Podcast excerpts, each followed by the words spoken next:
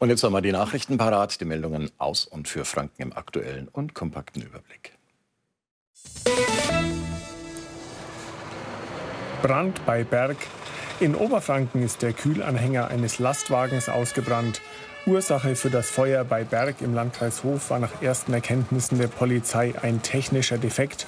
Der Fahrer des Lastwagens konnte den Anhänger noch rechtzeitig von der Zugmaschine abkoppeln und sich in Sicherheit bringen.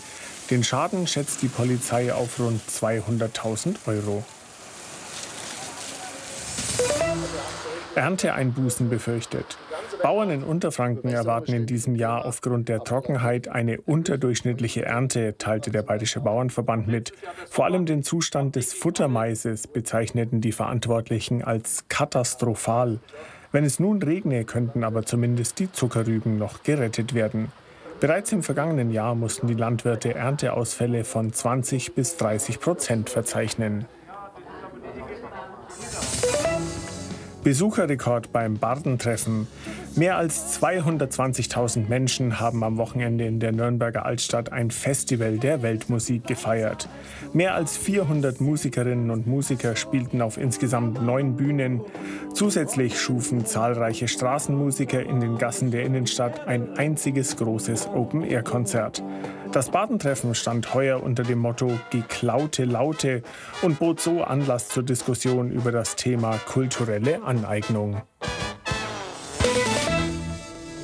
also unser größten Geschäftszweig. Impfschäden und Inklusion.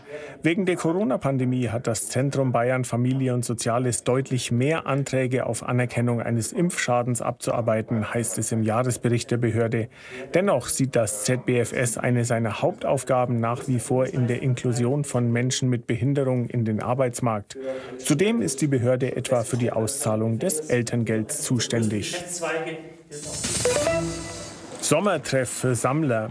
In Bamberg haben die Kunst- und Antiquitätenwochen begonnen. Bis 24. August präsentieren dabei zahlreiche Kunsthandlungen ihre besten Objekte, vom Tafelsilber über Malereien und Skulpturen bis zur historischen Möbelkunst. Jedes Geschäft in der Altstadt setzt dabei einen eigenen Schwerpunkt. Zeitgleich zu den Bayreuther Festspielen sollen so Kunstinteressierte aus der ganzen Welt angezogen werden.